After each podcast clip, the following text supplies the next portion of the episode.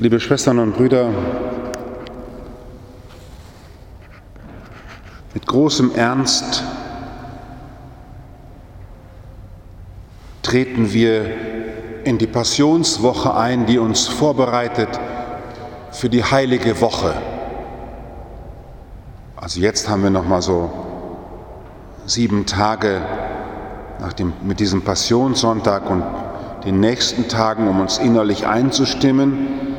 Dann werden wir am nächsten Sonntag durch das Tor des Palmsonntags gehen, durch die heilige Woche, in den Gründonnerstag fallen, am Karfreitag zerknirscht sein, das lange Schweigen des Kasamstags und dann in die Osternacht fallen.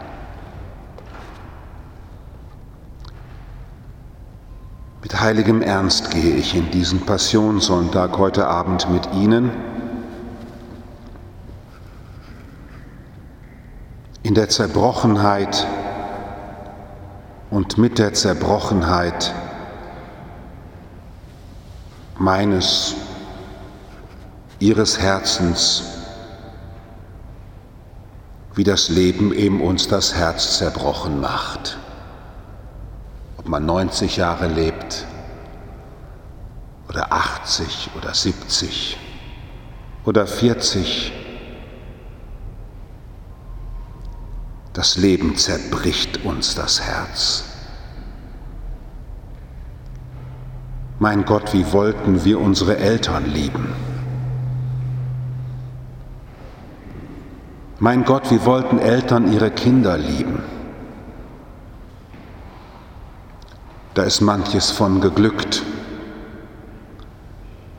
aber es bleiben doch Reste. Was wollte ich für ein toller Kapuziner und Priester sein? Was wollte ich das gerne, aber eigentlich bin ich, wenn ich mich bei Licht betrachte, ein Heuchler und so werde ich auch manchmal genannt, in so einem dicken, fetten Kloster zu leben, mit einer angestellten Köchin. Ist doch alles eine Lüge, oder? Oder wie Sie heute Abend sitzen und so fromm tun. Und wenn man mal genau hinguckt, wie Ihr Leben wirklich ist, Gott sei Dank weiß das keiner. Wie wenig Sie teilen, wie wenig Sie verzeihen, wie wenig Sie für die Geschwisterlichkeit unter den Menschen tun. Ja, Sie tun ja viel. Aber am Ende bist du besser wie Kardinal Meissner? Bist du besser wie die Bundestagsabgeordneten, die sich im Maskengeschäft die Taschen voll gefüllt haben? Wirfst du den Stein? Liebe Schwestern und Brüder, es ist unerträglich, und für den Menschen schon seit Jahrhunderten und Jahrtausenden unerträglich, was für schwache Geister wir sind. Und dann sind wir froh, einen noch etwas schwächeren gefunden zu haben, auf den wir dann zeigen können. Ich war mit 23 in Santa Fu in Hamburg im Gefängnispraktikum. Und meine Begleiterin, die evangelische Pastorin Ellen Stubbe hat eine Doktorarbeit geschrieben über das Sündenbock-Phänomen. Und in dieser Arbeit weist sie nach, dass jede Gesellschaft sich ihre Gefängnisse schafft, weil jede Gesellschaft braucht ein paar Leute, die ein bisschen schlechter sind als sie selbst, damit man sich besser fühlen kann. Eine gewagte These, ich weiß. Aber im Umgang miteinander wissen Sie wie ich, wie gerne man über die anderen redet, die alle ein bisschen schlechtere Christen sind, schlechtere CDUler, schlechtere Offenbacher, schlechtere Frankfurter. Wie leicht mir und Ihnen vielleicht auch, ich weiß nicht, vielleicht gibt es auch ein paar Heilige unter Ihnen, aber wie leicht es mir über die Lippen geht, vor allen Dingen auch zu gucken, wo die Leute sind, die nicht so toll sind, wie sie eigentlich sein müssten. Ich lebe ja immerhin schon über 40 Jahre im Orden und ich kann Ihnen sagen, dass auch unter diesen heiligen Männern durchaus auch so geredet wird. Dass es da der Bruder nicht ganz so franziskanisch meint wie wir oder ich. Wie schnell eine Rangordnung erstellt wird über den Schlechteren und noch etwas Schlechteren, weil man selber ja sich besser fühlt. Ist das nicht elendiglich? Weil es ist ja klar, wenn ich so urteile über andere, da wird es dann auch andere geben, die werden über mich so urteilen. Der Paulus ist nicht ganz so fromm wie der Pater Christian und der Bruder Jürgen und der ist wahrscheinlich egoistischer als die anderen und der ist vielleicht so und hier und da fängt man an, ja. Und dann gibt es dann auch noch die Kirche, die schlechter ist als die CDU von mir aus oder der Verein der atheistischen Menschen. Da gibt es dann die, also es ist für mich einfach elendiglich und das betrachten wir in dieser Passionswoche, dass der Mensch, der doch eigentlich zum Aufbau und zur Liebe, zur Kreativität berufen ist, dass dieser Mensch es irgendwie nicht schafft, das Schöne schön sein zu lassen, das Gute gut sein zu lassen, die Verschiedenheit im Guten stehen zu lassen, sondern immer drauf und dran ist, niederzumachen, untere zu finden und obere zu finden. Das Elend des Menschen, das alle Menschen eben betrifft. Im Kommunismus waren alle gleich, nur einige waren gleicher. Und wohin man schaut, die Hoffnung des Menschen, dass es so etwas gäbe wie ein gemeinschaftliches Miteinander in der Freude übereinander, wird Tag um Tag irgendwie konterkariert.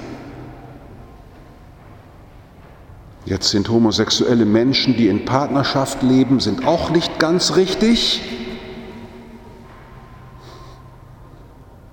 Gott sei Dank haben wir jetzt mal so ein paar Leute, die nicht so ganz richtig sind. Die Eheleute sind ganz richtig und die sind nicht, und wie immer das jetzt diskutiert wird.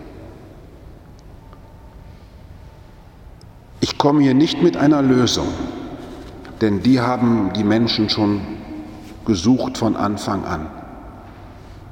Ich frage mich manchmal, warum bin ich, will ich überhaupt noch Mensch bleiben? Wenn wir unter uns Menschen Politiker haben, die sich die Taschen vollstecken, wenn wir unter uns Menschen diese und jene haben und am Ende unter uns Menschen auch noch mich haben.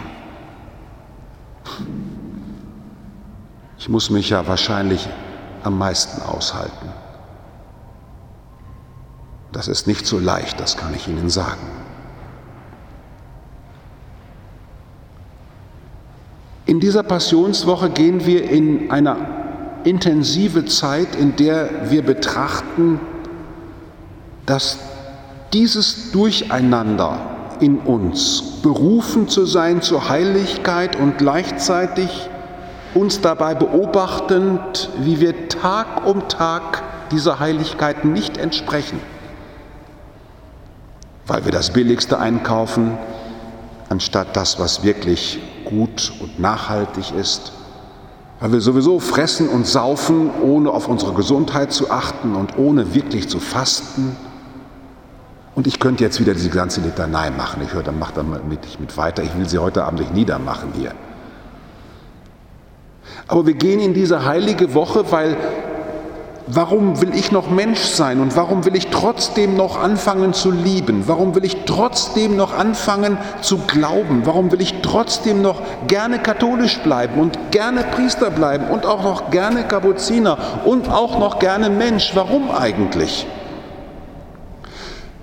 Liebe Schwestern und Brüder, weil Gott uns in Jesus Christus eine kreative Kraft von unserem Fleisch und Blut in die Welt gesandt hat, der mit lautem Schreien und unter Tränen Gebete und Bitten vor den gebracht hat, der ihn aus dem Tod retten konnte und der erhört worden ist aufgrund seiner Gottesfurcht.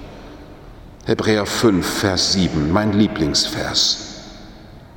Obwohl er der Sohn war, Vers 8, hat er durch das, was er gelitten hat, den Gehorsam gelernt und zur Vollendung gelangt ist er für alle, die ihm gehorchen, der Urheber des ewigen Heils geworden. Und diesen Urheber habe ich ganz tief in mir drin sitzen. In mir wohnt der Urheber des Heils. In mir ist lebendig diese Auferstehungskraft, die mich hier stehen lässt, obwohl ich ein Sünder bin. Wie gut, dass Sie nicht wissen, was ich alles für einen Mist mache. Und wenn das rauskommt, ist das der Skandal pur, das kann ich Ihnen sagen. So, wenn das rauskommt, was Sie so machen und treiben. Und trotzdem, wir müssen miteinander als Menschen in der Öffentlichkeit leben, in den Bezügen, in denen wir leben und wir tun es in dem Bewusstsein, dass wir natürlich Sünderinnen und Sünder sind, aber, und dies führt uns heute Abend zusammen, wir bekennen, dass wir Gott nicht zu, dass Gott sich nicht zu schade war, in uns zu Schaden zu kommen. Dass Gott sich nicht zu schade war, in uns so zu Schaden zu kommen, dass er sogar unseren Tod und unsere Dunkelheit geteilt hat, um jedem Menschen in der Auferstehung Christi und der Geistsendung diesen Auferstandenen als Urheber des Heils ins Leben hineinzusenken.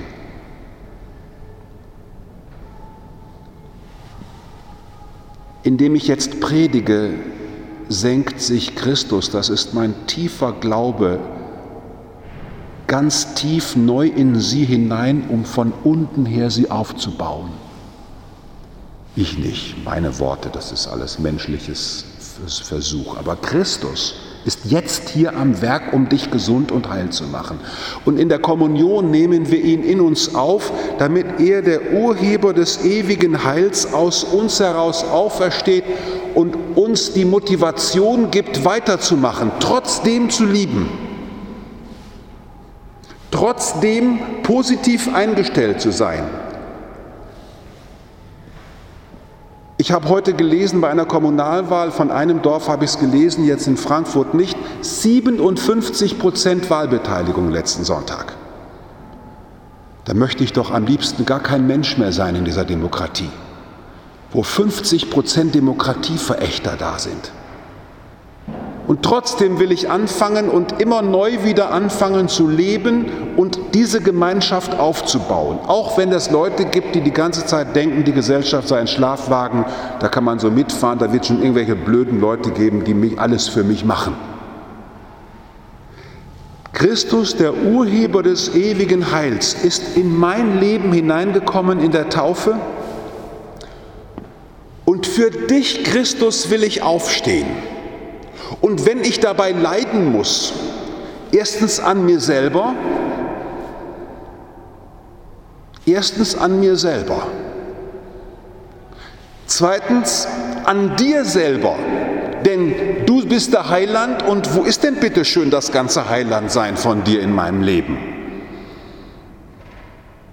Und drittens auch noch an den anderen